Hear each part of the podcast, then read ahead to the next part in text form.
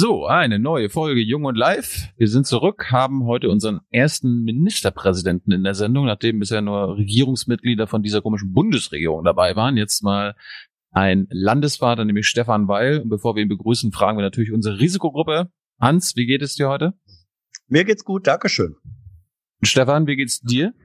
Ja, den Umständen entsprechend. Danke der Nachfrage. Bist du schon mal getestet worden? Nee, habe ich aber bis jetzt auch keine anders. Ich habe keinerlei Symptome. Ja, das ist ja ein gutes Zeichen dafür, dass man vielleicht zu der Gruppe gibt, die symptomfrei infiziert ist. Musst du dich nicht eigentlich testen lassen bei den vielen Kontakten, die du hast? Ich habe ja nicht mehr viele Kontakte. Also mein Arbeitsleben unterscheidet sich auch fundamental von meinem normalen Leben. Ich habe keine Außentermine, keine Veranstaltungen mehr, kaum noch Reisen. Äh, ich habe einen sehr überschaubaren Kreis von Menschen, die ich treffe. Bei denen achte ich extrem auf Abstand. Äh, also ich gebe mir Mühe, gut durchzukommen. Und äh, ja, dann wieder mein altes Leben hoffentlich bald aufzunehmen. Ich frage mal Thilo aus gegebenem Anlass, wie geht's dir denn eigentlich heute? Äh, einigermaßen okay. Ich hatte heute eine Weisheitszahn-OP und ich hoffe, dass das Gespräch jetzt besser wird. Als das, was, als das, was ich heute Vormittag erlebt habe. Aber mir geht's überraschend gut. Maßstab, aber ja. Na gut, dann, dann steigen wir mal äh, ein. Äh, Stefan, Du hast heute als Ministerpräsident gemeinsam mit ähm, NRW, Rheinland-Pfalz, Saarland verkündet Maskenpflicht in diesen vier Bundesländern äh, ab nächsten Montag ähm, im ÖPNV und beim Einkaufen beschlossen. Warum diese vier und warum jetzt und warum nicht schon früher?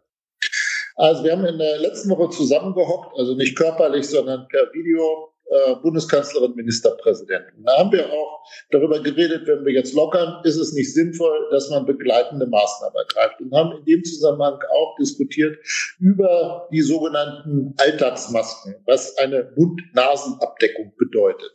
Äh, also was anderes ist als die echt guten Masken.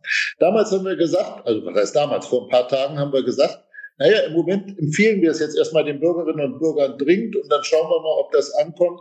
Und erst danach sollten wir uns vielleicht die Frage stellen, ob wir das auch verpflichtend machen.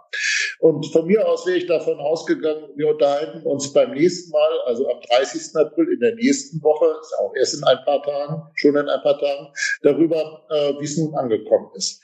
Äh, in der Zwischenzeit, aber das habt ihr gesehen, äh, gab es sozusagen so richtig so eine Dominokette unter den Bundesländern. Eines nach dem anderen hat gesagt, nee, wir machen jetzt schon die Verpflichtung. Und dann haben wir gestern zwischen denjenigen Ländern, die sich einstweilen eigentlich gebunden gesehen haben, an diese Vereinbarung gesagt, das macht jetzt auch keinen Sinn mehr ähm, darauf zu warten, sondern dann passen wir uns an das an, damit wir wenigstens insoweit dann einheitliche Verhältnisse haben. Äh, aber ich mache gar keinen Hehl draus. Diese Vorgeschichte, die finde ich gelinde gesagt suboptimal. Ja, suboptimal ist ein freundliches Wort für Scheiße in der Politik. ähm, ja, ist doch so. Also da, da, da sitzt er, äh, nee, telefoniert er mit der Kanzlerin zusammen und alle sagen gemeinsam vorgehen, gemeinsam vorgehen, damit auch das Vertrauen erhalten bleibt. Äh, und kaum gehen alle, haben alle ihr Ding aufgelegt, ihren Hörer, dann macht jeder für sich, äh, ihr torpediert doch, oder die, die das machen, torpedieren doch Glaubwürdigkeit von Politik. Ist, ist euch oder denen das nicht klar? Du, da sprichst du gerade mit dem Falschen. Ähm, ich hätte mir wirklich gewünscht, dass wir das zu 16 miteinander besprechen. Da wären wir wahrscheinlich auch zum gleichen Ergebnis gekommen. Und wenn jemand sagt, ich halte es nicht so lange durch, dann hätte man auch zwischendurch ja vielleicht nochmal sich zu einer neuen Schalte treffen können, um zu sagen, wie sieht jetzt ein gemeinsames Vorgehen aus. Also äh, ich bin ja offenbar der erste, aber nicht der, hoffentlich nicht der letzte Ministerpräsident, äh, den ihr in eurer Reihe habt. Dann fragt doch die anderen Kollegen mal, warum sie sich so verhalten haben. Für Niedersachsen kann ich in Anspruch nehmen, wir hätten uns sehr gewünscht, wir kämen zu einer anständigen Abstimmung untereinander.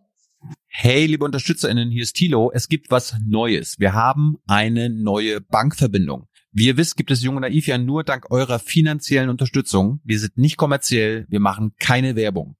Wenn ihr uns also per Überweisung, entweder einmalig oder jeden Monat per Dauerauftrag Geld zukommen lasst, ist es super wichtig, dass ihr ab sofort unsere neuen Kontodaten nutzt. Diese findet ihr in der Beschreibung. In Sachen PayPal hat sich nichts geändert. Also, danke vorab und jetzt geht's weiter. Aber was ist der Unterschied zwischen Trump und einigen Ministerpräsidenten? Also Trump will ja auch unbedingt jetzt wieder alles äh, aufmachen und lockern und so weiter und so fort. Das hat schon ein bisschen was, oder?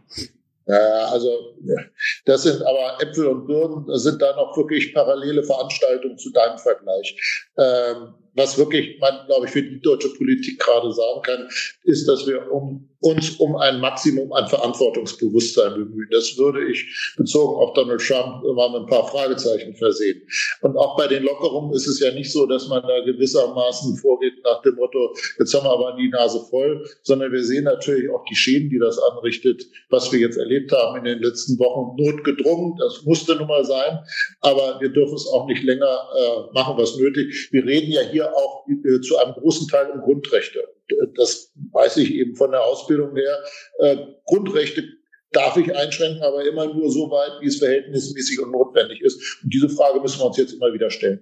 Ich meine, was mir jetzt die letzten Tage aufgefallen ist, ähm, wird über Lockerung gesprochen und die Leute nehmen das immer lockerer. Ich weiß jetzt nicht, wie es in Braunschweig oder Hannover ist, aber in Berlin Mitte sieht sonntags hier so aus, als ob kein Corona wäre, sondern ganz normale äh, Sonntagsfreizeit und er wird sich nicht mehr so sehr an die Empfehlung gehalten wie noch vor einem Monat. Ist das bei euch in Niedersachsen auch so? Nein, also ich, ich möchte gerne mal abwarten. Ich kriege jeden Morgen äh, so einen Lagebericht von der niedersächsischen Polizei. Mhm. Und bis jetzt war da eigentlich immer die Ansage, die Leute halten sich wirklich sehr weitgehend dran. Und wenn sie angesprochen werden, sind sie auch einsichtig. Aber die andere Sorge habe ich natürlich auch, und das hat mich schon in der letzten Woche gestört, ehrlich gesagt. Wenn wir alle nur noch über Lockerungen reden, dann könnte äh, bei vielen Leuten der Verdacht bestehen, naja, das war jetzt äh, entweder blinder Alarm oder wir können Entwarnung geben beides wäre eben definitiv falsch, weil das Virus ist ja in der Welt, das ist ja nicht aus Deutschland verschwunden und es wäre wirklich, äh, wir wären im Klammerbeutel gepudert, wenn wir jetzt das verspielen, was wir mühsam an Fortschritten geschafft haben. Deswegen werden wir auch in der nächsten Zeit vorsichtig sein müssen. Aber was, äh, also wenn man erstmal diese Lawine oder diesen Schneeball den Berg runterrollt, Lockerungen, man gibt damit ja auch einem Wunsch, einem verständlichen Wunsch von Teilen der Bevölkerung nach, die sagen, wir wollen uns hier nicht wegsperren lassen, Teile dieser, dieser Restriktionen sind auch nicht nachvollziehbar und blödsinnig. So, dann gebt ihr nach, sagt ja, es ist ja so, soll ja auch nur temporär sein und dann entsteht offenbar der Eindruck, dann ist es ja alles gar nicht so schlimm. Also äh, setzt ihr da nicht eine Lawine in Gang, die genau das am Ende mit sich bringt, wo du jetzt sagst, darf aber eigentlich nicht sein? Genau das wollen wir vermeiden. Und deswegen haben wir im Moment ja eigentlich auch mehr Kritiken nach dem Motto, das geht aber alles zu langsam und äh, sagt man, gibt mal gefälligst einen verbindlichen Plan vor, wann was gelockert werden kann. Das höre ich derzeit viel häufiger als die Kritik, sag mal, übertreibt ihr es nicht. Was wir tatsächlich bis jetzt beschlossen haben, das war eine Erweiterung des Einzelhandels. Da haben wir ja Erfahrungen durch das, was in der ganzen Zeit offen geblieben ist im Lebensmitteleinzelhandel. Und wir haben eine sehr stufenweise angelegte äh, Öffnung bei den Schulen und eine Erweiterung der Notbetreuung, was für viele Familien absolut vordringlich ist, die nämlich wirklich auch am, am Stock gehen und auch nicht mehr können. Ähm, also insofern sind wir bis jetzt sehr vorsichtig gewesen. Und was mich angeht, möchte ich eigentlich ganz gerne bei dieser Vorsicht bleiben. Und wir müssen immer testen, was geht. Das ist jetzt für viele Betroffene wirklich unbefriedigend. Ja, also wenn ihr beiden Gastronomen wärt, ja, dann würde euch diese Auskunft gerade nicht entzünden, die ich gebe. Aber ich glaube, gerade um zu vermeiden, dass wir dann tatsächlich auch Sachen wieder zurückholen müssen, oder um zu vermeiden, dass wir feststellen müssen, wir haben zwar mit einem riesen Aufwand echte Fortschritte erzielt, aber innerhalb relativ kurzer Zeit haben wir die auch wieder verspielt.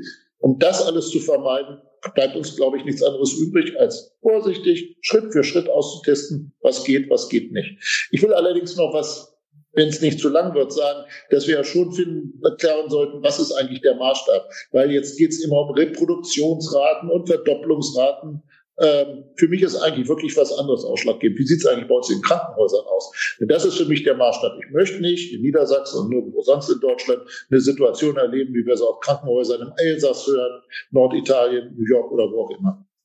Wann hast du zum ersten Mal ähm, den Coronavirus ernst genommen? Und hast du eigentlich eigene Berater? Also äh, hast, hast du in Hannover einen Virologen am Start oder einen Epidemiologen, der dich berät? Ja. Oder ein, ja. eine Virologin, sorry. Nein, einen Virologen, ehrlich gesagt sogar mehrere wirklich äh, sehr hochkarätige medizinische Experten. Das ja. liegt daran, weil wir in Hannover eine sehr gute medizinische Hochschule haben. Mhm. Hans hier wird sie noch kennen. Und äh, da sind wirklich sehr gute Leute, die ich auch schon länger, teilweise auch persönlich kenne. Und da hat man dann automatisch einen anderen Draht dazu. Wann habe ich das erste Mal das in seiner vollen Dimension wahrgenommen? Hm Wahrscheinlich im Zusammenhang mit Heinsberg, möchte ich vermuten. Das war ja so etwas wie der, der erste Hotspot, der sich in Deutschland äh, gebildet hat. Und ähm, das war, glaube ich, für viele von uns auch der Schlüssel zu sehen. Also wir reden hier nicht über irgendwelche externen Angelegenheiten, die, die deren abstrakte Bedeutung uns klar ist, aber dass sie sehr konkret bei uns in Deutschland sind. Das würde ich vermuten zu dem Zeitpunkt. Hast du bisher, aber, ganz kurz, hast du bisher einen Fehler gemacht? Bisher? Ein Fehler? Ja, also, ja du, brauchst uns, du brauchst uns nur einen nennen. Jens Spahn konnte uns gestern äh, letztens gar keinen nennen. Äh, ich meine, jeder macht ja. Fehler, wir machen alle Fehler. Äh, Zum Beispiel, mal ein Beispiel zu sagen, also jetzt nicht, also wir als Landesregierung, ne? Mhm. Äh, äh, zum, zum Beispiel, wir hatten zwischendurch mal wirklich Irritation geschaffen, ob wir tatsächlich private Kontakte nur noch innerhalb von äh, Familien im bürgerlichen Sinne haben dürfen. Und äh, als ich das äh, gesehen habe, war mir sofort klar, das ist nun wirklich ein Fehler, weil unsere Gesellschaft ist so bunt, die kannst du ja nun nicht sozusagen auf die vor dem Standesamt geschlossene Ehe und so weiter beschränken. Das war einer der Punkte, der war ist sicherlich nicht rund gelaufen. Ich, es gibt viele, viele andere Beispiele, wo wir es, wo wir es besser machen, hätten machen können. Andererseits muss man sagen, niemand von uns in den Verwaltungen, in der Politik, in der Gesellschaft hat sowas bis jetzt erlebt. Dafür läuft es erstaunlich gut, finde ich. Weil du Heinsberg angesprochen hast, als sozusagen den Hotspot, äh, wo du erstmals äh, das Virus ernst genommen hast. Ähm, es gab dann auch die erste lokale Untersuchung, äh, wie stark ist eigentlich die Ausbreitung, die Durchseuchung und so weiter in Gangelt im Landkreis Heinsberg. So, und dann war es so, dass, dass ein Zwischenbericht dieser Untersuchung, die eine Untersuchung in einem 12.000 Seelenort war, nicht mehr, die wurde zwei, drei Tage vor eurem Gespräch mit der Kanzlerin öffentlich groß rausprosaunt. Das Ergebnis war, ach, wir haben ja hier nur eine Letalitätsrate, also Todesrate von 0,37 Prozent. Und das diente dann in der Konferenz zwischen Ministerpräsident und Kanzlerin als Munition für Lockerungen. Ähm, das ist doch kein Zufall, wenn so etwas, so eine Studie, so eine Präsentation, so ein Termin zeitgleich auftreten. Benutzt da die Politik die Wissenschaft? Also erstmal will ich sagen, ich habe gestern bei, bei Lanz habe ich den Herrn Streeck kennengelernt, äh, den Professor aus Bonn, und das ist mit Sicherheit ein seriöser Wissenschaftler. Seine Ergebnisse, so wie ich sie verstanden habe, ähm, sind einerseits positiv, aber andererseits auch nicht wirklich überraschend. Er sagt nämlich im Kern, die Dunkelziffer ist viel höher, als wir bis jetzt meinten. Das soll mir ja ausdrücklich recht sein, weil die ganze Dunkelziffer, die ich nicht kenne, das sind Infektionen, die völlig unauffällig verlaufen. Ja, das ist, ist doch völlig okay. Mich interessieren ja nur, wie ich vorhin sagte, im Kern diejenigen Fälle, wo es nicht gut läuft und da, wo die Leute Hilfe brauchen. Und äh, die zweite Aussage, die ist dann aber die logische Konsequenz ist, äh, dass nämlich dann die Mord, die Sterblichkeitsrate doch um einiges niedriger ist, als man bis jetzt gedacht hat. Klar, wenn die Gesamtmenge größer ist, aber die Zahl der äh, äh, Todesopfer bleibt dieselbe, ja, dann sinkt die Rate. Das ist ja relativ logisch. So, äh, insofern würde ich ihm keinen Vorwurf machen wollen. Ich glaube, dass es nicht gut war im Nachhinein betrachtet, und zwar für alle Beteiligten, dass man das so hochgejatzt hat. Also wenn man, aber redest, redest du da mit Laschet und rufst ihn mal an und sagst, was er da für einen Scheiß gemacht hat? Nein, sowas mache ich nicht. Der braucht ja auch nicht meinen Rat, ehrlich gesagt. Ähm, ich, ich, ich will mal so sagen, wenn, wenn ich es mal richtig runterdimme, ja, dann würde ich sagen, das ist eine interessante Studie, die ich für mich auch eher persönlich durchaus interessant finde und auch positiv finde. Ich freue mich ja insoweit über die Ergebnisse. Das ist ja eher zuversichtlich stimmt. Aber für die, für meine Arbeit ist was ganz anderes interessant als die Fragen, die in der Studie gestellt wurden. Äh, nämlich die Frage, wie vermeiden wir eine Überlastung in unseren Intensivstationen? Also für mich ist immer der Maßstab, ich möchte nicht erleben, dass ein Arzt darüber bestimmen muss, der Herr Meier der wird weiter beatmet und Frau Schulze muss sterben. Das finde ich unerträglich und das müssen wir verhindern. Ja, und genau diese Situation haben wir nicht und die steht ähm, jetzt Gott sei Dank haben wir sie nicht. Und die steht aber im Widerspruch zu dem, was als Szenario vor vier, fünf Wochen äh, gesagt wurde und womit auch der Lockdown zum Teil begründet wurde, dass wir nämlich zu Ostern erleben würden, dass in Deutschland die Intensivstationen überlaufen. So, jetzt haben wir das nicht. Äh, und das bedeutet, dass Kritiker der Maßnahmen sagen, ihr habt völlig überreagiert. Hier ist der Beweis. Das ist ehrlich gesagt bei jeder Prävention der Fall. Denn das, was ich verhindert habe, das siehst du ja nicht, wenn ich erfolgreich gewesen bin. Und wir waren höchst erfolgreich. Es ist tatsächlich auffällig, wenn man sich diese internationalen Vergleiche anschaut, dass wir in Deutschland viel weniger Todesopfer haben als in anderen Ländern. Viel weniger. Und das ist auch der Grund dafür, warum es ja viele internationale Stimmen gibt, die sich gerade fragen, warum kriegen die Deutschen das bis jetzt, toi, toi, toi, besser geregelt als andere Länder. Da spielt natürlich unser Sozialstaat eine große Rolle. Also dieses ganze Gemecker über den Sozialstaat, aufgeblähtes Gesundheitswesen und so. Man sieht, das ist im Falle eines Falles eine große Beruhigung für die gesamte Bevölkerung. Ähm, also insofern diese Kritik, die interessiert mich oder die beeindruckt mich ganz wenig. Ich könnte es auch gleich ganz konkret machen. Ja? In einer hannoverschen Messehalle, in der schon der äh, junge Hans Jessen im Zweifel gewesen ist, haben wir ein Behelfskrankenhaus mit 500 Betten äh, aufgebaut für, ich glaube, 13 Millionen Euro. Das ist jetzt gerade derzeit, ich sag mal, eingemottet, ja. Wenn es so bleibt, bin ich heilfroh und dann mag das von mir aus die schönste Fehlinvestition meines ganzen Lebens gewesen sein.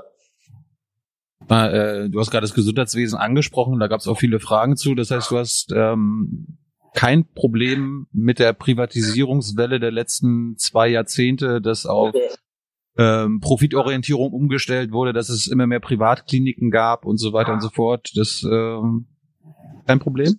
Nee, das ist nun wirklich nicht mein Ding gewesen. Das halte ich auch für einen Fehler. Hm. Aber ich meine, was ich meine, ist was anderes. Wir haben in Deutschland deutlich höhere Kapazitäten im intensivmedizinischen Bereich, deutlich mehr äh, Beatmungsplätze. Wir haben zum Glück nicht auf die äh, Experten gehört, die zum Beispiel in so einem Flächenland wie Niedersachsen sagen, ach komm, da reichen doch zehn Großkliniker auch und dann haben wir es doch aus, sondern wir haben eine flächendeckend international wirklich gut äh, ansehnliche medizinische Versorgung. Und das ist eigentlich jetzt für mich das Entscheidende, dass ich mir ordnungspolitisch wünschen würde, dass mehr gemeinnützige Träger, mehr kommunale Träger etc. in den Krankenhäusern das sagen hätten. Das steht auf einem anderen Blatt. Kliniken sind das eine, ähm, Pflegeheime äh, sind das andere. Und da hattet ihr in Niedersachsen oder habt in Niedersachsen im Grunde einen, sagen wir, einen Hotspot äh, in Wolfsburg, ein Pflegeheim, wo inzwischen, ich glaube, 30 Menschen äh, gestorben sind, äh, Covid-19 äh, indiziert. Also da kriegt man eine Ahnung davon, äh, was passieren kann. So, welche Lehren ziehst du, zieht ihr aus dieser Volks, äh, Wolfsburger, äh, Braunschweiger Erfahrung, nee, Wolfsburg, Wolfsburger Erfahrung? Was muss sich in den Pflegeheimen ändern, dass nicht ein zweiter, dritter, vierter Hotspot dieser Art auftritt? Ich kann ja nicht sagen, das war dieser oder jener Fehler. Soweit ich weiß, äh, kann das derzeit niemand sagen äh, und genau identifizieren, auf welche Weise ist das Virus reingekommen. Durch äh, Besucher, soweit man weiß. Naja, also äh, soweit man annimmt, würde ich mal vermuten mhm. wollen. Das ist ja genau ein Teil des Problems. Und äh, eine Konsequenz ist gewesen, äh, jetzt nicht nur aus Wolfsburg, sondern das haben wir tatsächlich flächendeckend, glaube ich, in fast allen Bundesländern inzwischen solche Vorgänge, dass man die Zahl der Kontakte nach außen maximal reduziert hat und auch von außen nach innen vor allen Dingen. Ähm, so, jetzt sehen wir aber auch die Kollateralschäden von einer solchen Strategie. Weil das ist schon derzeit, ist jetzt auch notwendig gewesen, ist auch immer noch notwendig, um die Bewohnerinnen und Bewohner zu schützen. Nur ähm, wir hatten, glaube ich, eben ja über Thea Dorn auch mhm. gesprochen, die problematisiert ja völlig zu Recht die Frage, was ist denn das für ein Leben, wenn ich noch nicht mal mehr, und sei es zum Beispiel im Sterbeprozess, die Menschen sehen darf, die mir am allerwichtigsten sind. Also was bleibt denn da an Lebensqualität übrig und wie kriegen wir das hin? Und das ist eigentlich die nächste Stufe, dass man gucken muss, wie kann man eigentlich die Einrichtungen insgesamt maximal schützen, aber in diesem Rahmen auch wieder ein bisschen menschlichen Kontakt und ein bisschen menschliche Zuwendung zulassen. Also so wie es jetzt ein Monat lang gewesen ist, kann es nicht auf Dauer sein. Also ähm, zwei Fragen. Zum einen, bist du als Ministerpräsident eigentlich tatsächlich noch im Kontakt, im direkten Kontakt, sowohl mit Trägern als auch mit Menschen, die da arbeiten? Und zum zweiten, jeder Knast hat Besuchszimmer wo Menschen sich wenigstens sehen, miteinander sprechen können, ohne dass sie physisch in Kontakt treten. Wenn das im Knast möglich ist, dann muss es doch auch möglich sein, äh, in Pflegeeinrichtungen solche Möglichkeiten der Begegnung zu schaffen. Ja, nur das Problem ist, dass wir bis jetzt unsere Alten- und Pflegeheime nicht mit dem Maßstäben einer Justizvollzugsanstalt gemessen haben. Und deswegen sind wir davon ausgegangen, es muss doch möglich sein, dass Angehörige an das Bett der hochbetagten äh, Menschen beispielsweise gehen können. Und diese Situation, die, das Besuchszimmer im Knast, ne, mhm. die haben wir rein baulich in den meisten Einrichtungen ja jetzt bis jetzt nicht, weil sich die Notwendigkeit auch nicht ergeben hat. Was wir jetzt gesagt haben, und das führt dann vielleicht dein, deine Frage mit meiner bisherigen Antwort auch zusammen, ist, wir müssen pro Heim auch entsprechende Konzepte haben. Also wie können wir eigentlich pro Heim dafür sorgen, dass ein Besuch einerseits möglich ist, aber andererseits das Risiko wirklich minimiert werden kann. Das kann sein, indem der Besuch auf einmal nur noch in einer wirklich hochwertigen Schutzausrüstung äh, dann da eben unterwegs ist. Das ist wahrscheinlich jetzt nicht mehr die gleiche Atmosphäre wie vorher, aber besser als so wie es jetzt ist. Es kann ja aber beispielsweise auch darauf hinauslaufen, dass man rein baulich so eine Situation herstellen kann, wie du sie aus dem Besuch im, in der Justiz, in der JVA jetzt gerade bildlich beschrieben hast, dass da eine Scheibe dazwischen ist, so wie man es ja auch von den Quarantänestationen ja. in Krankenhäusern kennt. Ja, ähm, das muss jetzt Heim für Heim geguckt werden, was geht. Aber es ist, äh, es ist echt eine, ich finde unter all den Themen, die wir behandeln, das finde ich eigentlich das schwierigste Thema überhaupt. Lässt du dich da beraten? Hast du da äh, Experten, die dir Tipps geben? Ja, ich kann jetzt nicht, zum Glück entscheide ich ja auch nicht alles alleine, sondern da gibt es beispielsweise kluge Fachminister, bei uns eine Fachministerin. Ähm, aber ich weiß eben, ich habe relativ viel Kontakt zu den, äh, zu den Trägern. Also zum Beispiel das Heim in Wolfsburg, über das wir reden, das gehört mhm. mit äh, zur Diakonie. Und da habe ich mit der entsprechenden Stiftung auch einen sehr engen Kontakt und weiß deswegen, dass die also gerade um solche Konzepte ringen, weil sie diese Situation derzeit für sich selbst auch als unerträglich empfinden, was ich verstehe. Nehmen wir mal die erste Zuschauerfrage rein. Sönke fragt dich, äh, er hat den Eindruck, dass es bei den Lockerungen primär um die Wirtschaft geht und die Einführung der Grundrechte, wie zum Beispiel äh, die Einschränkung der Grundrechte, wie zum Beispiel das Versammlungsrecht, eher Nachrang hat. Ist das auch deine Beobachtung? Nee, das ist es nicht. Also wir hatten, ich kann es an Niedersachsen konkret machen, da hatten wir auch die Regelung, dass Versammlungen per se verboten sind. Ähm, so, wir haben aber dann auf der Strecke in der Tat festgestellt, dass wir das nicht mit Artikel 8 verbinden können. Und deswegen haben wir jetzt eine Regelung, äh, die im Grunde genommen eine Anzeige äh, voraussetzt. Ähm, dann kann es allerdings passieren, äh, dass eine, äh, dass eine Versammlungsbehörde sagt, ich, ich nehme jetzt mal eine riesige, wir würden jetzt eine riesige Kundgebung äh, erleben äh, und da würden wir 50.000 Leute haben. Das wäre derzeit, glaube ich, unter Infektionsgesichtspunkten nicht zu verantworten. Aber die normalen Demonstrationen, die jedenfalls in Niedersachsen ja normalerweise auch ein überschaubares Ausmaß haben, die müssen unter Auflagen jetzt auch wieder möglich sein. Oder zweites Beispiel, wir haben ja noch die Gottesdienste verboten. Gottesdienste und andere hm. Formen von Religionsausübung. Äh, das hat auch seinen inneren Grund, weil das sind ja häufig auch ältere Menschen und die sind ja gerade äh, Risikogruppe.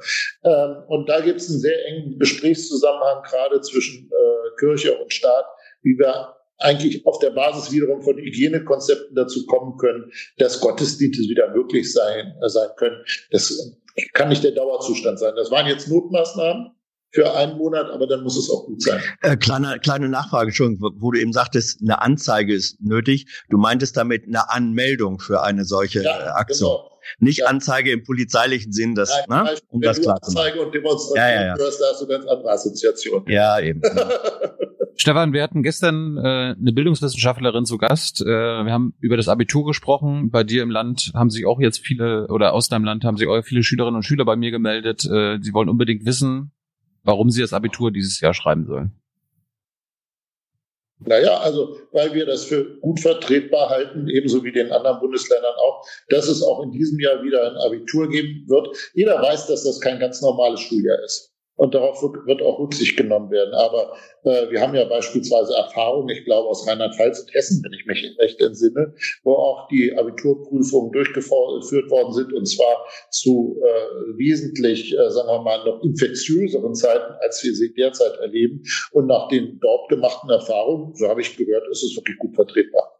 Schülerinnen und Schüler fordern ein Durchschnittsabi, also mit übergroßer Mehrheit. Das heißt, äh, eine Abi-Note wird aus den vier Semestern 11., 12. oder 12., 13. Klasse gemacht und auf die Prüfung verzichtet. Davon wärst du nicht zu überzeugen.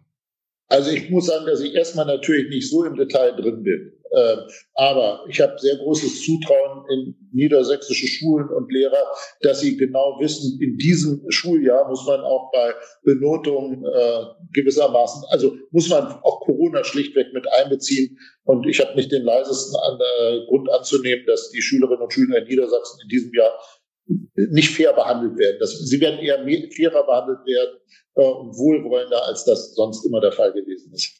Wenn wir über Bildung oder Schule reden, äh, gibt ja nicht nur die Abi-Klassen, sondern auch Grundschulklassen. Äh, Niedersachsen ist ein Flächenland. Ähm, Schultransport, also Schulbustransport ist wichtig. Wie wollt ihr A gewährleisten? Ich meine, die Schulen sollen wann? 4. Mai wieder aufmachen. Äh, alle, wie wollt ihr A gewährleisten, ähm, dass da Sozialhygiene und Abstand gewahrt bleiben? Und wie kann B Unterricht aussehen, wenn man sagt Mundschutz, anderthalb Meter Abstand? Das kannst du doch mit Grundschülern nicht machen. Naja, also erstmal machen wir das, gehen wir, äh, wollen wir das Bildungswesen sehr gestaffelt an den Start gehen lassen. Äh, jetzt geht es los mit den Abschlussklassen, dann folgt der nächstältere Jahrgang und die vierte Klasse und dann immer so weiter runter. Das ist das eine. Und der zweite Punkt ist, ähm, es soll ja gewissermaßen innerhalb der Klassen schichtweise unterrichtet werden. Also die Klassen haben die eine Hälfte drei Tage in der Woche Schule, die anderen zwei Tage und in der nächsten Woche ist es umgekehrt, so dass aber in jedem Fall immer nur die Hälfte der Schülerschaft gleichzeitig im selben Raum ist und man damit die Abstände äh, wesentlich leichter herstellen kann, äh, dass das nicht immer dann dazu führt, dass in jeder Alltagssituation äh, die Kontakt, äh, die, der, sag mal, die Abstandsvorschriften eingehalten werden. Das mag ja im Alltag so sein, aber ich finde es erstmal ein sehr plausibles Herangehen, wie wir unter solchen Bedingungen jetzt langsam wieder das Bildungswesen an den Start bringen können. Interessant finde gerade in Sachen Abi nochmal dazu zurück, äh, die Lehrergewerkschaft äh, spricht sich für ein Durchschnittsabi aus. Die Vereinigung der Schulleiter in NRW und in Deutschland spricht sich dagegen aus, das jetzt zu machen. Schülerinnen und Schüler, die Landesschülervertretungen auch in Niedersachsen sprechen sich dagegen aus. Die einzigen, die daran festhalten, dass das so gemacht wird, wie es vorgesehen war, ist die Politik. Lebt ihr im Elfenbeinturm oder wisst ihr einfach besser Bescheid als die Betroffenen? Also wie im Elfenbeinturm fühle ich mich gerade überhaupt nicht, kann ich sagen. Na, deine äh, Bildungsministerin aber, oder dein Bildungsminister vielleicht. Ja, der, der, der auch nicht, den solltest du mal kennenlernen. Das ist das glatte Gegenteil von Elfenbeinturm.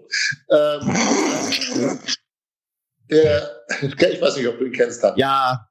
Ähm, was wollte ich denn jetzt was, sagen? Was ist so witzig? Jetzt muss Hans erklären, was ist so witzig Nein, nein, nein, nein, nein, nein. Erzähl ich dir hinterher. Okay.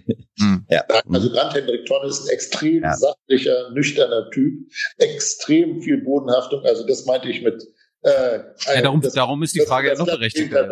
Aber was ich sagen wollte, in Niedersachsen habe ich das derzeit noch nicht so wahrgenommen. Wir äh, haben, äh, also ich weiß, dass unser Kultusminister einen sehr engen Kontakt insbesondere mit den Lehrerverbänden vor dieser Regelung gestanden hat. Und ich habe auch da jetzt eigentlich eine eher wohlwollende Reaktion von der Lehrerschaft gehört. Es mag sein, dass das eine niedersächsische Eigenheit derzeit ist, aber ich habe da bis jetzt kein besonderes Problembewusstsein aus den Rückmeldungen. Felix wissen, wann werden in Niedersachsen wieder Sportanlagen geöffnet? Warum dürfen Geschäfte bis 800 Quadratmeter aufmachen, aber zum Beispiel Tennisplätze nicht? Es gibt viele Sportarten, Stefan, die die Abstandsregeln problemlos einhalten können. Ja, das stimmt. Also äh, das gehört auch für mich zu den Bereichen, wo ich jetzt sagen würde, wenn wir jetzt über Lockerung nachdenken, das ist dann wiederum die erste Stufe, wie wir insgesamt die Sportanlagen ähm, wieder an den Start bringen können. Also ich bin selber Fußballer, gewesen, muss man sagen. Und das ist ein Kontaktsport und da weiß ich, das wird äh, leider dauern, bis man das wieder zulassen kann. Aber warum sollen denn die Läufer auf der Laufbahn nicht ihre Runden drehen? Warum sollen, äh, hm. um ein anderes Beispiel zu sagen, äh, die Tennisspieler nicht oder die Tischtennisspieler nicht über Netz hinweg sich die Bälle äh, zuspielen können. Äh, das ist ja nun gerade das Gegenteil von Kontakt. Und deswegen glaube ich, dass äh, solche Sportarten ohne Kontakt, dass die dann tatsächlich auch als erstes wieder an den Start gehen können. Wir haben auch schon ein praktisches Beispiel, das ich jetzt von meiner persönlichen Praxis her nicht als das Wichtigste ansehe, aber es gibt Länder, ich glaube Bremen und Mecklenburg-Vorpommern, die haben das Golfspielen wieder zugelassen. Und jetzt mhm. sagen natürlich auch unsere Golfspieler, warum dürfen wir nicht Golf spielen? Jetzt bist du schon beim Fußball äh, alleine gelandet, darüber müssen wir jetzt natürlich reden. Ähm, ich guck Fußball und da sehe ich Kontakte. Da sehe ich Kontaktsport, da gibt's Fouls, äh, da stehen 22 Mann eng aneinander. Ähm, warum wird der Fußball eine Sonderregel bekommen? Über die naja, DFL. Äh, Fußball ist auch. Der Profifußball. Ein, ja, ja, ist schon klar. Äh, das ist auch eine Form von Berufsausübung, Stichwort Profifußball. Und bei Profifußball haben wir jetzt ja auch schon, äh, bei, bei äh, Berufsausübung haben wir jetzt ja auch schon durchaus andere Regelungen.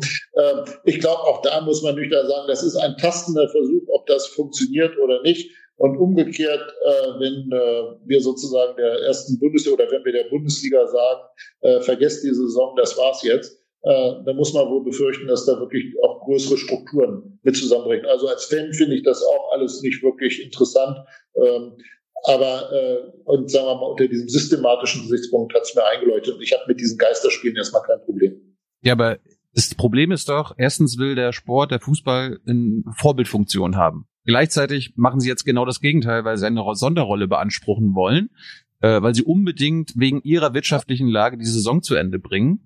Und gleichzeitig sehen die Kinder, sie dürfen nicht auf den Spielplatz, aber die Fußballer dürfen ja schon wieder auf den Fußballplatz. Dabei sind das Millionäre, die haben das am aller, aller unnötigsten.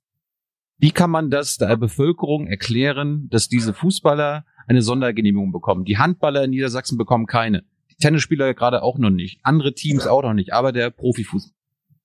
Wir würden beim Handball mit Sicherheit auch darüber sprechen, wenn es da Fernsehrechte gäbe. Das ist einfach eine Branche, an der vorher und hinterher wirklich vieles mit dranhängt. Und deswegen sehe ich es auch nicht unter dem Gesichtspunkt Vorbildfunktion, sondern es ist im Grunde genommen für mich die Frage beim, beim Profifußball, ähm, ob äh, wir da sozusagen auch eine Überlebenshilfe geben können, würden wir an dieser Stelle jetzt, das habe ich wirklich gelernt, äh, sagen, Feierabend, wir sehen uns im nächsten September wieder. Das wäre sozusagen die Alternative. Dann hm. würden wahrscheinlich die, die FC Bayern Münchens oder so, die würden das wahrscheinlich irgendwie hinkriegen. Aber für viele andere wäre es das definitiv gewesen. Und deswegen finde ich diese Geisterspiele als eine, ja, ein, als eine Übergangslösung ist vertretbar. Wenn du sagst, da gibt es Wertungswidersprüche zu den Spielplätzen. Thilo. Ja, mhm. wie soll ich dir da widersprechen? Nur wir sind derzeit nicht in einer Situation, wo wir wirklich behaupten könnten, wir hätten wirklich für alles die perfekte Lösung. Ähm, das ist jetzt eine sehr eingegrenzte äh, Maßnahme. Da ist ein sehr eingegrenzter Kreis von Menschen, äh, der da miteinander in Kontakt gerät. Ich weiß nicht, wie viele Profifußballer es in Deutschland gibt, äh, die davon betroffen sein werden. Äh, das ist im Vergleich zu der sehr wuseligen Situation auf Spielplätzen noch was anderes. Das ist übrigens das für mich eigentlich mit das zweitgrößte Problem nach der Situation in den Pflegeheimen, die wir vorhin hatten. Äh, ich glaube, mit Kindern wird im Moment äh, in unserem System gerade nicht besonders gut umgegangen und es ist gleichzeitig echt schwierig, an der Stelle auch zu einer vernünftigen äh, Stufenlösung zu kommen. Aber die, die Kinder und Spielplätze, das ist eine soziale Frage. Beim Fußball, Profifußball geht es um ein hochkommerzielles, äh, eine hochkommerzielle Unterhaltungsbranche.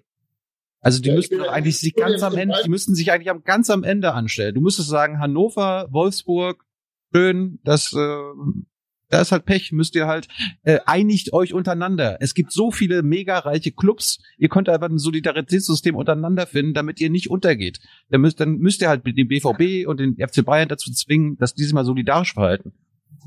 Also ich versuche jedem Bereich für sich genommen so gut wie möglich gerecht zu werden, weil ich nicht glaube, dass wir anders zu Lösungen hinkommen. Wir werden auch, wir bemühen uns ja gerade auch jetzt im Bereich äh, von also, äh, beispielsweise von Familienpolitik wirklich einen Schritt nach vorne zu machen, indem zum Beispiel die äh, Notbetreuung in Niedersachsen wesentlich erweitert wird. Um mal ein Beispiel zu sagen. Und ich habe angedeutet, dass ich auch Handlungsbedarf bei den Spielplätzen sehe dass wir jetzt sozusagen immer und überall, das ist ein Teil der Probleme, die, die mir und meinen Kollegen gerade täglich begegnen, immer und überall gesagt werden, in dem Fall macht ihr es so, aber in einem anderen Bereich macht ihr es so. Ähm, das gehört wirklich zu der Situation, die wir permanent argumentieren müssen. Wir können, wir haben nicht den Masterplan, der die allseitige Gerechtigkeit wirklich gewährleistet. Wir müssen versuchen, in den einzelnen Gruppen gerecht zu sein, so gut wie möglich, aber vor allen Dingen auch das Infektionsgeschehen unter Kontrolle zu halten. Ja, aber es ist auch eine Frage dann der Prioritätensetzung. Also aus diesen Gesprächen und den Feedbacks, die wir, die wir dann bekommen von Menschen, die das sehen und hören, eine Frage kam immer und äh, ganz, ganz dringlich und häufig, die gesagt wurde, ähm, es ist unzumutbar und unerträglich, ähm, was zu Hause in den Wohnungen passiert, ähm, wo Familien mit äh, ki ansonsten Kita betreuten Kindern jetzt zusammenleben müssen, ähm, für die Kita, um die Schüler, Schulen wird sich gekümmert, vor allem wenn Abschlüsse vor der Tür stehen. Um die Kitas und äh, kümmert sich in Wahrheit keine Sau. Da gibt's dann vielleicht die Notbetreuung für die systemrelevanten Berufe, aber das ist schon wieder eine andere Priorität. Also das, was die alltägliche, erzwungene Heimsituation bedeutet, das ist, so ist die Kritik, hat Politik überhaupt nicht genug auf dem Schirm. Also ich sehe das Problem. Ich glaube allerdings nicht, dass die Kritik berechtigt ist. Ähm, wie, wie, kommen wir, wie kommen wir darauf, dass wir zum Beispiel die Kitas geschlossen haben? Das ist ja der, der, der, sagen wir der Ausgangspunkt des mhm. ähm, weil uns Leute, die es wirklich besser wissen müssen als so ein äh, einfacher Jurist wie ich, gesagt haben, gerade Kinder sind eben sehr körper- und sehr kontaktorientiert. Äh, das heißt, die haben selber eigentlich typischerweise kein Problem mit Corona, aber sie sind die perfekten Infektionsüberträger. Und äh, ich meine, ich war selber mal Kita-Vater, äh, ihr vielleicht auch. Und da weiß man, äh, dass da schon was dran ist, denn normalerweise haben Kita-Eltern nach und nach dieselben Kinderkrankheiten nochmal, die ihre Kinder mit nach Hause bringen. Das ist ja der Grundgedanke, der dahinter ist. Insofern hatte das seine innere Logik. Jetzt haben wir aber tatsächlich die Situation, und deswegen bestreite ich nicht eure Problembeschreibung, dass die Situation für viele Familien extrem belastend ist. sie ist unerträglich, sie ist unerträglich. Meine, meinetwegen ist sie auch in vielen Fällen unerträglich, also zwischen extrem belastend mhm. und unerträglich. Ja, okay. Das ist eine Grauzone. Ähm, und ähm, deswegen müssen wir auch an der Stelle immer mehr Luft reinlassen. Wir müssen es nur gleichzeitig so machen, dass wir nicht Angst haben müssen, dass die Infektionslage wieder außer Kontrolle gerät. Das ist ja gewissermaßen der rote Faden bei unserem ganzen Gespräch.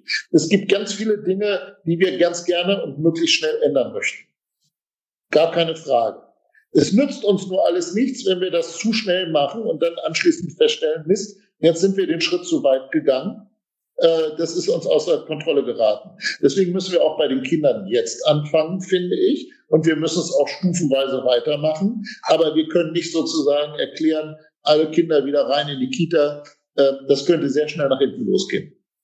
Ich habe nochmal eine Frage für den Zuschauer, weil die gerade das mit dem Fußball mitbekommen haben. Ist ja ein bisschen zeitversetzt hier. Findest du das in Ordnung, dass bis zu 20.000 Corona-Tests der Bevölkerung weggenommen werden, damit die Fußballer spielen können? Das ist ja also, der Plan der, das ist der Plan der deutschen Fußballliga. Ich kann, ich kann die Zahl 20.000 äh, nicht bestätigen. Ähm, also insofern muss ich mich da erstmal der Stimme enthalten. Äh, ich bin nicht so im Detail drin, wer da unter welchen Bedingungen wie getestet wird. Grundsätzlich ist es ja so, dass wir in der Tat generell versuchen, die Tests auszuweiten auf Leute, die, äh, sagen wir mal, eine, eine gesteigerte Infektionsgefahr haben könnten. Das ist zum Beispiel insbesondere ein Thema für die Menschen, die in der Pflege arbeiten. Hm. Äh, da versuchen wir dahin zu kommen, dass äh, die auch wirklich regelmäßig getestet werden können. Bis jetzt haben wir die Situation ja vor allem da, wo Symptome sich zeigen. Gut, äh, anderer Teil der Wirtschaft ist äh, ein Unternehmen namens Volkswagen. Ich habe gehört, das gibt's in Niedersachsen und du sitzt dort auch im Aufsichtsrat. Da gab's viele das Fragen weißt du, zu. Ganz genau, das hast du nicht gehört, das weißt du. Ah. Ähm, fangen wir mal an, wie geht's dein Volkswagen aktuell? Ja, nicht so gut wie allen anderen auch nicht. Ja, man kann sagen, äh, der Absatz in Deutschland und in Europa ist im Grunde genommen zusammengebrochen. Dafür gab es zwei Gründe. Erstens die ganzen Lieferketten mhm. haben nicht mehr gepasst, weil zum Beispiel viele Partnerunternehmen in Norditalien sitzen. Und zweitens, unter den Bedingungen, die wir derzeit haben, haben die allermeisten Leute jetzt nicht gerade äh, den Gedanken, was kaufe ich mir als nächstes für ein schönes Auto. Es wird ein bisschen kompensiert dadurch, weil Volkswagen ein internationales agierendes Unternehmen ist und zu Zeiten, als die Produktion in China stillstand, hat man in Deutschland noch produziert. Jetzt kann man in Deutschland nicht mehr produzieren. Nächste Woche geht es allerdings auch wieder los. Aber dafür geht es in, in China dann auch äh, wieder eigentlich in die Höhe. Und zwar so ganz positiv, wie ich höre. Also insofern mache ich mir weniger Sorgen um Volkswagen. Äh, die haben auch, sind auch wirtschaftlich stark. Äh, meine Sorge die brauchen, die brauchen keine staatliche Hilfe. Also die werden auch nicht bei dem, bei dem Autogipfel nächste Woche im Kanzleramt dabei sein müssen. Äh, äh, mir geht's nicht um Volkswagen in erster Linie, habe ich gesagt. Ja, aber du bist da, da bist da sitzt du ja am meisten drin. Dieter, wenn du mich ausreden lassen würdest, dann würdest du verstehen, was ich meine. Ja. Äh, Volks, Volkswagen ist ja sozusagen das Zentrum eines großen Geflechts von vor- und nachgelagerten Arbeit. Meine Sorge, um darauf zurückzukommen. Und deswegen muss dieser Markt auch wieder in Gang kommen, sind vor allem die vielen kleinen und mittleren Zulieferunternehmen. Und zwar deswegen, wir haben ja gerade in der Automobilindustrie echt einen, einen irren Übergang Richtung auch äh, alternative Antriebe, Stichwort Elektromobilität.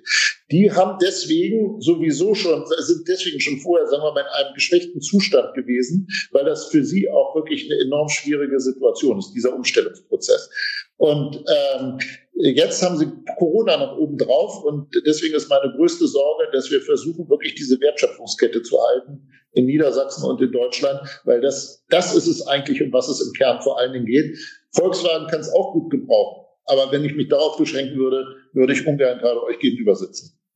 Gibt ja nicht nur Volkswagen. Ähm, Niedersachsen war zumindest auch mal ein Standort der Produktion von äh, erneuerbaren Energieanlagen. Ähm, das ist auch sowieso zum Teil durch die Politik der Bundesregierung drastisch zurückgefahren worden und in der Krise jetzt noch mehr. Ähm, was tut die Landesregierung, um unter dem Eindruck von Corona, wirtschaftlichen Einbrüchen äh, der Corona-Krise dafür zu sorgen, dass A, die Arbeitsplätze, die Produktion der erneuerbaren Energietechnologie äh, nicht weiter noch komplett abgebaut werden und B, dann auch das politische Programm erneuerbarer Energien äh, nicht hinter Corona-Bekämpfung von der politischen Agenda verschwindet. Es ist geradezu symbolisch. Äh, eigentlich hatten wir uns, glaube Anfang März verabredet, Bundeskanzlerin, Ministerpräsidenten zu einem Treffen, um darüber zu reden, wie geht es eigentlich weiter mit der Energiewende und Energiepolitik und Erneuerbaren. Mhm. Und dieses Thema hat auf diesem Treffen praktisch keine Rolle mehr gespielt, weil es völlig überrollt worden ist äh, von dem Corona-Thema. Und seitdem haben wir auch nur noch äh, Corona. Und das ist auch ein echtes Problem, weil wir werden ja im Zusammenhang mit Corona auch erleben, dass die volkswirtschaftlichen Schäden beträchtlich sind. Und äh, das insbesondere die Frage, was müssen wir denn eigentlich auch investieren für Klimawende? ähm, na jetzt ja natürlich wesentlich schwieriger zu beantworten sein wird als vorher. Also du hast gefragt, was machen wir als Landesregierung? Erstens haben wir intern noch vorher äh, die Rahmenbedingungen für insbesondere Windenergie deutlich verbessert und uns mit allen Beteiligten dafür sehr gut abgestimmt. Und zweitens drängen wir jetzt, beginnen wir jetzt, ich muss sagen, beginnen wir jetzt in Berlin darauf zu drängen, wenn wir allmählich wieder zur Normalität zurückkommen, dann müssen wir auch wieder über dieses wichtige Thema sprechen. Denn Corona wird irgendwann mal weg sein, dann wird der Klimawandel aber immer noch da sein.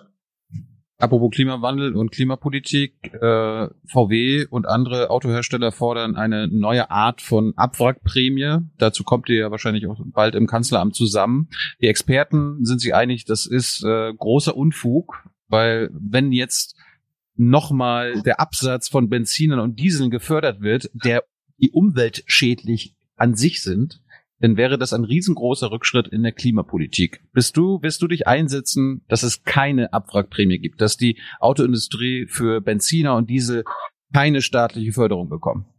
Nee, werde ich nicht. Aber ich werde natürlich eine Abwrackprämie nicht unter den gleichen Bedingungen wie 2009 oder 10 für richtig halten. Mhm. Also wo, wo haben wir die springenden Punkte? Erstens, wir haben viele Leute mit alten Verbrennern, die nach wie vor sehr viel CO2 und Stickoxide ausstoßen. Es wäre jetzt ein guter Zeitraum, denen zu sagen, Leute, steigt um. Und wenn die auf 6 äh, Euro, äh, 6D äh, Euro umsteigen, Verbrenner umsteigen, dann wäre es für die Umwelt mit Sicherheit sehr gut, wenn sie vorher Euro 3 oder Euro 4 gefahren hatten. Und zweitens, die Jahre 20 und 21 sind vor allen Dingen auch Übergangsjahre für Elektromobilität. Also da werden Produktionskapazitäten aufgebaut. Und ich kann mir gut vorstellen, dass man ein System entwickelt, in dem äh, Leute sich verpflichten, dann zum Beispiel im Jahre 21 oder 22 ein neues Elektroauto zu kaufen und in der Zwischenzeit dann allerdings auch wirklich ein sehr guten äh, konventionelles Fahrzeug zu fahren. Also das sind so Überlegungen für eine, für eine Abwrackprämie, die, sagen wir mal, den anderen Bedingungen, als wir sie vor zehn Jahren haben, gerecht wird. Heute muss das in der Tat auch insbesondere unter CO2-Gesichtspunkten immer diskutiert werden. Nur Stand jetzt, ja, hast du gar nicht so viele Elektroautos, wie du bräuchtest dafür. Ja, das ist ja, das ist ja auch die Schuld der Autobauer, dass sie nicht genug herstellen oder sie billiger, ja. sie billiger machen als die Benziner und Diesel. Äh, erstmal muss man mal, es ist ein bisschen einfach, weil bis jetzt ist es schlichtweg so, dass die allermeisten Verbraucherinnen und Verbraucher auch, ne, sagen wir mal, zurückhaltend gewesen sind. Ist ja nicht so, dass den Automobilunternehmen deswegen die Bude eingerannt worden ist. Aber mhm. egal, dass wir Handlungsbedarf im, im Verkehrsbereich, im Bereich äh, Autoverkehr haben, das ist ja unbestritten. Und jetzt ist die Situation, dass tatsächlich sich ähm, enorm anstrengend. Das gibt ist eine Anstrengung, die diese Industrie macht, die ist wirklich irre. Alleine Volkswagen, wenn ich das recht entsinne, 50 Milliarden Euro in dem Zusammenhang an Investitionen. Also das ist wirklich viel. Ähm, aber äh, wir haben, sind halt gerade auch in diesem Übergangszeitraum. Und in dem zum Beispiel eben die Produktionskapazitäten erst geschaffen werden müssen, um wirklich großvolumig die Elektroautos zu bauen. Die sind dann übrigens klasse. Kurt äh, weist darauf hin, im Jahr nach der Prämie, also nach der Abwrackprämie, die du gerade angesprochen hast, 2009, 2010, sind die Verkäufe fast genauso abgesagt, wie sie durch die Prämie angestiegen sind. Der Gebrauchtwagenmarkt hat stark gelitten und die Prämie ging zu großen Teilen an ausländische Produzenten von Kleinwagen. Sind das die Lehren, die du auch ziehen würdest? Na, es, wie gesagt, ich würde heute wahrscheinlich höhere qualitative Ansprüche stellen als damals vor zehn Jahren. Vor zehn Jahren war es, wenn ich mich recht in so einem Kern so, dass gesagt wurde, komm, kauft euch ein neues Auto und ihr kriegt Geld dazu. Mhm. Äh, heute würde ich sagen, das sollten wir wesentlich ausdifferenzieren und wesentlich mehr mit Blick auf Emissionen äh, regeln. Dann macht das Ganze auch insgesamt deutlich mehr Sinn. Ich möchte gerne. Äh, ja, mal, mal, wenn, du ein anderes Thema nochmal aufmachst, ja? eine entscheidende Frage okay. ist ja, wir müssen Gut. es schaffen, dass es weniger Autos auf den Straßen in Deutschland gibt. Wir haben viel zu viele Autos. Wir müssen im Straßenverkehr die CO2-Emissionen äh, runterbekommen. Das heißt, weniger Autos. Und ihr wollt jetzt schon wieder ein Programm in irgendeiner Art und Weise machen, mit welchen Bedingungen auch immer, die dazu führen, dass wieder mehr Autos gekauft werden. Und zwar nicht saubere Autos, sondern dreckige Autos. Also ich fürchte, dass wir beide an der Stelle im prinzipiellen Punkt uneins sind, aber vielleicht einigen wir uns im Konkreten. Denn so wie es in Deutschland gerade ist, muss man beispielsweise feststellen, dass für den Mittel- und Langstreckenverkehr der Hinweis, ja, dann baut doch gefälligst mal äh, den Schienenverkehr aus, ja, einigermaßen schwierig zu realisieren ist, weil wir nicht nur bei Autobahnen äh, geradezu einen Häuserkampf haben. Da wirst du ja sagen, das ist eine gute Sache.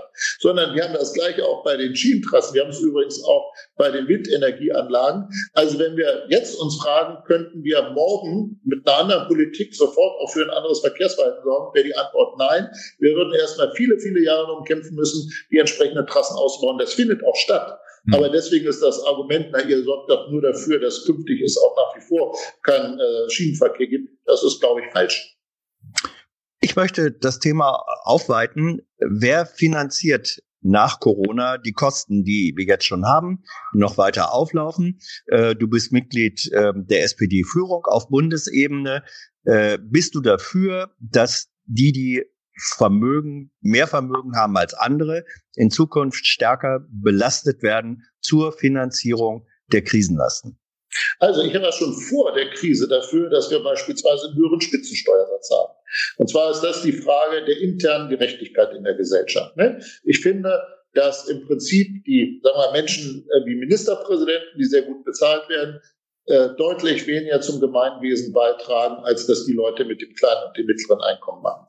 Das würde ich aber sauber äh, unterscheiden von der Frage, wie kriegen wir eigentlich möglichst schnell die Kosten wieder rein, die dem Staat jetzt im Zusammenhang mit Corona an Lebens, äh, an Überlebenshilfe entstehen. Und da ist wirklich eine Erfahrung, Erfahrung, die ich jetzt in verschiedenen Krisen gemacht habe. Ich erzähle euch gleich mal das schönste Beispiel. Dass äh, die beste Erholung, also die beste, die, das beste Geschäft für den Staat besteht in einer schnellen wirtschaftlichen Erholung. Ähm, dieses Beispiel ist, ähm, ich war zehn Jahre lang Stadtkämmerer in Hannover. Das war von Mitte der 90er bis Mitte der 2000er Jahre. Und das waren also wirklich äußerst bescheidene Zeiten für kommunale Kassen. Ich habe ein Sparprogramm nach dem anderen geschrieben. Wie ist meine Stadt damals aus diesem Schlamassel wieder rausgekommen? Indem die Steuereinnahmen sich deutlich verbessert haben und äh, das aufgrund einer entsprechenden wirtschaftlichen Entwicklung. Das war dieselbe Erfahrung haben wir 2009 gemacht. Gewaltige staatliche Hilfsprogramme, die allerdings eigentlich sich in den letzten Jahren gar nicht mehr bemerkbar gemacht haben. Warum? Weil wir in den dazwischenliegenden Jahren es geschafft haben, relativ schnell wieder wirtschaftlich in die Spur zu kommen. Und das, was dann da eingespielt wird, ist für die Staatskassen wahrscheinlich deutlich mehr, als ich äh, über irgendwelche, was sagen wir mal, Vermögensabgaben oder wie man auch immer das Kind nennen mag, äh, dann schaffen würden. Und deswegen bin ich ziemlich sicher, wenn wir nüchtern rangehen und sagen, äh, wie kriegt der Staat das möglichst schnell wieder rein? Im Moment sichert er die Steuereinnahmen von morgen. Wir müssen dafür sorgen, dass diese Steuereinnahmen schnell stattfinden werden. Ähm, und unabhängig davon, diese Frage der internen gesellschaftlichen Gerechtigkeit, die bleibt, aber das ist wirklich eine andere Frage als die Frage, wie schnell kriegen wir die Corona-Kosten wieder rein. Hältst du dann von dem Vorschlag aus dem DIW, das ist ja ein, sag ich mal, SPD-nahes Wirtschaftsinstitut, äh, dass man die Kosten auf die äh, obersten ein Prozent aufteilt, also in Kombination mit einer einem Corona-Soli müssten die obersten ein Prozent über 20 Jahre äh, jeweils ein paar Prozent jedes Jahr abgeben und dann könnte der Rest der Bevölkerung, 99 Prozent der Bevölkerung, ähm, jetzt nicht leiden darunter, dass der Staat wieder das Geld reinholen muss, was er jetzt ausgegeben also ich vermute, das ist so eine Art Vermögensteuer, ne? Ich genau. kenne verstehe, ich verstehe den Das ist so, so, so der Lastenausgleich, du erinnerst dich. Lastenausgleich, ja. Du, du, war, also, du warst jetzt, jetzt damals noch nicht am Leben, aber es gab ja auch nach dem Zweiten Weltkrieg einen Lastenausgleich, der war viel, viel höher als das, was das, das DIW jetzt ja, ausgerechnet hat.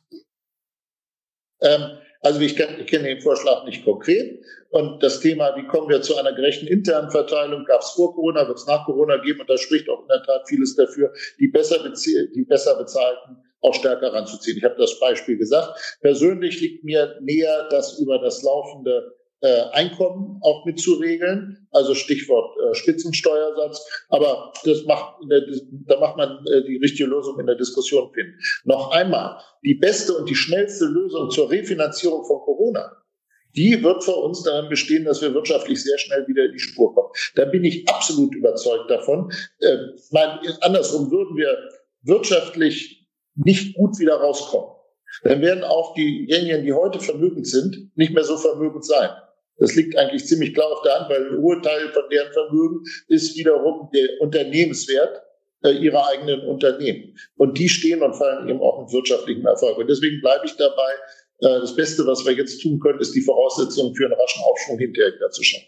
Aber äh, die, die Stärkeren stärker belasten, ist es ja logisch. Aber warum, man könnte ja auch sagen, als SPD, wir belasten nur die, die es sich wirklich leisten können, denen das überhaupt nicht, ich sag mal, wehtun würde. Also die würden ja immer noch Milliardäre bleiben. Keinem wird irgendwas genommen werden. Die wären immer noch die reichsten und schönsten im ganzen Land. Und gleichzeitig könnten sie äh, als äh, Verantwortung für die Schicksalsgemeinschaft Deutschland. Ja, noch, noch mal. Ich, ich, ich, ja, und zwar unabhängig von Corona. Kannst du mit mir immer gut drüber reden, wie machen wir eigentlich ein gerechteres Steuersystem? Nach meinem Dafürhalten über den Einkommensteuertarif. Ähm, und ich bin ebenso, wie du das eben angedeutet hast, äh, Corona darf jetzt nicht der Grund dafür sein, dass wir massive Streichprogramme zum Beispiel bei den Sozialleistungen vornehmen. Das wäre nicht nur ungerecht, sondern es würde tatsächlich auch die Dinge auf den Kopf stellen. Aber ähm, wenn ich mich jetzt ganz nüchtern frage, aus der Sicht der öffentlichen Kassen, und zwar vor wirklich sehr praktisch durchlebten Erfahrungen, was ist jetzt eigentlich der beste Weg? Ich wiederhole mich, der beste Weg ist dafür zu sorgen, dass wir schnell wieder, naja, Unternehmen haben, die Gewinne schreiben und die ordentlich besteuern müssen. Gut, wir sind jetzt fast am Ende. Wir haben äh, bis vier vereinbart. Vielleicht hast du ein, zwei Minuten länger. Ich will noch mal ein paar Fragen durchgehen. Supernova fragte ich, bitte frag Stefan, wann die Zoos und Tierparks in Niedersachsen endlich wieder öffnen dürfen. Also herzliche Grüße an Supernova. Äh, das ist auch ein Teil in unserer nächsten Runde. Da hatten wir uns eigentlich vorgenommen, und ich hoffe, wir schaffen das auch, bei diesem Gesamtbereich eine Freizeit mit aufzurufen. Da reden wir über Sport, da reden wir über Kultur, da werden wir auch über Zoos und Tierparks reden. Das sind ja typischerweise, äh, sagen wir mal, wie, wie Spaziergänge. Ne? Nur natürlich mit entsprechenden, ähm, mit entsprechenden Attraktionen. Und es gibt jetzt auch Länder, Rheinland-Pfalz jedenfalls, ich glaube auch Bremen, die haben schon bei ihren Zoos und äh, kleinen Tierparks Ausnahmen gemacht. Deswegen ist es ein Thema, das nach meiner Einschätzung in der nächsten Runde mit zu diskutieren ist. Hans, vielleicht gleich noch die Schlussrunde, vielleicht noch eine Frage. Person Karl will wissen, was glaubst du, warum die SPD aktuell in den Umfragen von der Krise nicht profitiert? Naja, das ist eigentlich jetzt nicht so wirklich überraschend, denn äh, nee, ihr seid eine Regierung, ja? ihr seid ja, Exekutive. Nee, ja, ja, aber in welcher Form?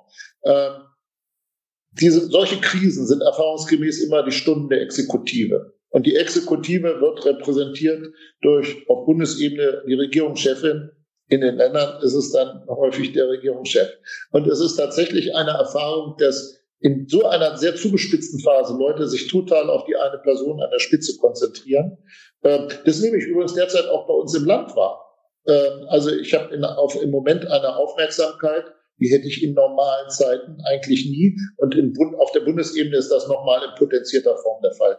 Äh, dass äh, Menschen wie Olaf Scholz und Tobi Heil im Moment eine super Arbeit abliefern, das werden alle bestätigen. Aber im Kern achten ganz viele Leute sozusagen auf die Person an der, an der Spitze. Gut, meine letzte Zuschauerfrage, Markus, nochmal zu VW. Wirst du dich als Aufsichtsratmitglied für eine Verzögerung bei der Einführung der kommenden EU-Abgasstandards einsetzen? Die Vereinigung der europäischen Automobilhersteller hat dazu bereits die EU angeschrieben. Nein, also soweit ich weiß, äh, hat die EU von sich aus bereits EU 7 nochmal um ein Jahr verlängert und das fand ich eigentlich einen guten Schritt. Also es steht jetzt bei mir irgendwie nicht. Ich habe ich hab keinen Telefontermin in Brüssel, wo ich um irgendetwas in diese Richtung nachsuchen werde. Hans, hast du noch eine Frage? Ja, äh, es ist ein bisschen die tausend, äh, äh, nee, die Millionen Dollar Frage. Uh. Bist du, ja, bist du in der Lage, die Exit-Strategie in Sachen Corona zu formulieren, die Deutschland verfolgt? Am Anfang hieß es flatten the curve, was bedeuten würde, wir werden sehr lange damit leben müssen. Wir verhindern nur, dass die Intensivstationen äh, überlaufen. Das ist wohl geschafft. So, wenn man das aber weiterverfolgt, haben wir mehrere Jahre lang haben wir das Problem mit den Risikogruppen. Und dann gibt es die Strategie, die sagt, Hammer and Dance, also noch weiter Lockdown machen, äh, Infektionsketten äh, unterbrechen und dann haben wir eine Chance, in kurzer Zeit das Virus weitestgehend zurückzudrängen. Äh, äh, ich sehe nicht, wo Deutschland sich für eine der beiden Wege entschieden hat. Doch, das ist de facto Hammer and Dance, aber in einer anderen Auslegung, als du sie eben gesagt hast. Ähm, dahinter steht ja der Gedanke, und das war definitiv richtig aus meiner Sicht, durch eine wirklich sehr harte und konzentrierte Form dafür zu sorgen, dass diese exponentielle Kurve gebrochen wird. Das ist uns ja erkennbar gelungen und die Zahl von Neuinfektionen heute ist auf einem ganz, auf einem viel niedrigeren Niveau als vor einem Monat. Und übrigens die Zahl der täglich Genesenen ist höher als die Zahl der uns bekannten Neuinfizierten, was ein sehr gutes Zeichen ist. Deswegen ist aber das Virus nicht aus der Welt. Und es wäre auch eine Illusion anzunehmen, wir würden es kurzfristig besiegen können.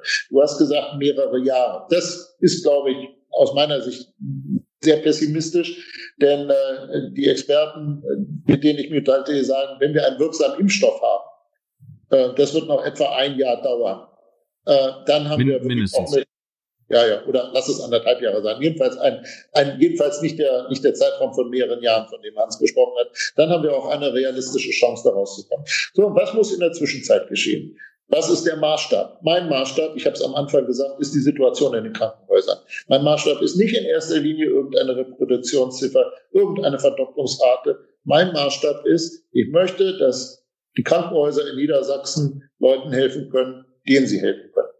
Und äh, dafür müssen wir schrittweise uns herantasten an die Frage, was geht ohne dass wir wieder die Kontrolle über das Infektionsgeschehen verlieren. Das wird einerseits von einer klugen Politik abhängen, aber etwas anderes ist eigentlich viel wichtiger. Wenn nämlich alle Bürgerinnen und Bürger, und das geht bei den äh, Zuschauern äh, von äh, Jung und Live los, wenn alle Leute für sich sagen, ich bin wirklich tief davon überzeugt, ich muss Abstand halten. Ich muss mein Hygieneverhalten extrem anpassen. Ich bin auch bereit, andere Leute anzusprechen, bei denen ich den Eindruck habe, dass sie sehr, sehr unvorsichtig sind. Also wenn unsere ganze Gesellschaft in der Lage ist, sich selbst sehr, und zwar aus Einsicht heraus, sich sehr vernünftig zu verhalten, dann werden wir auch schneller wieder zur Normalität zurückkommen können und ein halbwegs normales Leben führen, bis uns dann der Impfstoff von diesem Virus endlich äh, erlösen wird. Ähm, das wäre mir das Allerliebste. Ähm, und ob das gelingt oder nicht, das werden wir Schritt für Schritt in den nächsten Wochen und Monaten sehen. Punkt. Noch eine Nachfrage, Hans? Ansonsten Nein. mache ich. Gut. Hatte ich das überzeugt? Bitte? Na, wir müssten, wir müssten jetzt noch eine Stunde zur weiteren Diskussion vereinbaren. Ich fürchte, das ist bei mir wäre es möglich, bei dir eher nicht. Wir also mir es vielleicht mal Spaß gemacht und ich stehe für eine Fortsetzung gerne zur Verfügung. Pass auf, du musst jetzt Warte. aber die drei, du musst jetzt nur die drei Standardfragen beantworten, die wir jedem Gast stellen. Erstens, hast du eine Buchempfehlung für die jungen Leute, die hier gerade zugucken, zu Hause sitzen, abends nicht wissen, was sie tun sollen oder nachmittags in der Sonne? Gib uns eine Buchempfehlung, die nicht von dir stammt. Also eine, ein, kein Buch von dir. ein Buch, das ich nicht selbst geschrieben habe. Ja. Das ist schwer. Ich habe nämlich keins geschrieben. Ähm, also für die Freunde guter Literatur empfehle ich von Ramsmeier Der fliegende Berg. Das ist eine ganz eigenartige literarische Form, nämlich ein Langgedicht muss man sagen. Aber ist, wenn man sich ein bisschen reingefuchst hat, liest es sich fantastisch. Schwer zu empfehlen für langweilige Corona-Abende. Und ein Filmtipp. Ein Filmtipp, ja, ich war jetzt länger nicht mehr im Kino. Ja, Netflix gibt's ja auch oder ARD oder sowas. Äh, also irgendwie, da passe ich gerade. Ich bin, also filmmäßig bin ich gerade ziemlich entwöhnt. Okay. Sorry, ich mhm. bin, bin im Prinzip immer ein großer Tom Hanks Fan. Und was ich mir zuletzt nochmal wieder angeguckt habe aus Anlass des Jubiläums von Apollo 13 war Apollo 13 wunderbar. Also man sieht, das gibt immer noch Situationen, die noch unangenehmer sind als das, was wir derzeit erleben. Jetzt habe ich doch noch eine spontane Frage. Spontane Antwort. Ja, wer ist dein Lieblingsvirologe? Oh, ich habe keinen Lieblingsvirologen. Ich kenne Menschen, die ich ausgesprochen sympathisch finde, die Virologen sind. Aber einen Lieblingsvirologen habe ich definitiv nicht. Ich habe auch keinen Haus- und Hofvirologen. Gut, allerletzte Frage wie immer. Hast du gehamstert und wenn ja, was? Nein, habe ich nicht. Hab ich ich habe es auch echt nicht verstanden. Ich verstehe nicht, äh, also Leute müssen ganze Keller voll haben mit äh, Toilettenpapier. Und hm. ich begreife es nicht. Das ist mir wirklich, das ist mir wirklich, es muss ein, es muss eine ganz tief, tiefe persönliche Angst sein, die dahinter steckt. Aber warum die sich ausgerechnet in Klopapier ausdrückt, das habe ich nicht gerafft. Sicherheit. Es verschafft auf einer individuellen, intimen Ebene Sicherheit. Ja gut, ich denke drüber nach, Hans. Mhm. Stefan, wir denken über das nach, was du heute erzählt hast. Danke für deine Zeit. Wir haben 65, ja, fast 60, ne, über ein bisschen, mehr als 60 Minuten, wir haben ein bisschen später angefangen, mhm. gemacht mit dir. Danke, danke für deine Zeit. Danke an die Zuschauer und Zuschauerinnen im Chat, auf YouTube, auf Twitter und so weiter, die hier zugeguckt haben, die die Fragen gestellt haben. Danke an Hans, bleib gesund. Stefan, bleib auch gesund. Und ihr wisst ja, wie man Jung und Naiv unterstützen kann. Wird eingeblendet. Und ich kann sagen, das war jetzt angenehmer, als was ich heute Vormittag erlebt habe. Bis dann. Ciao. Ciao, Stefan.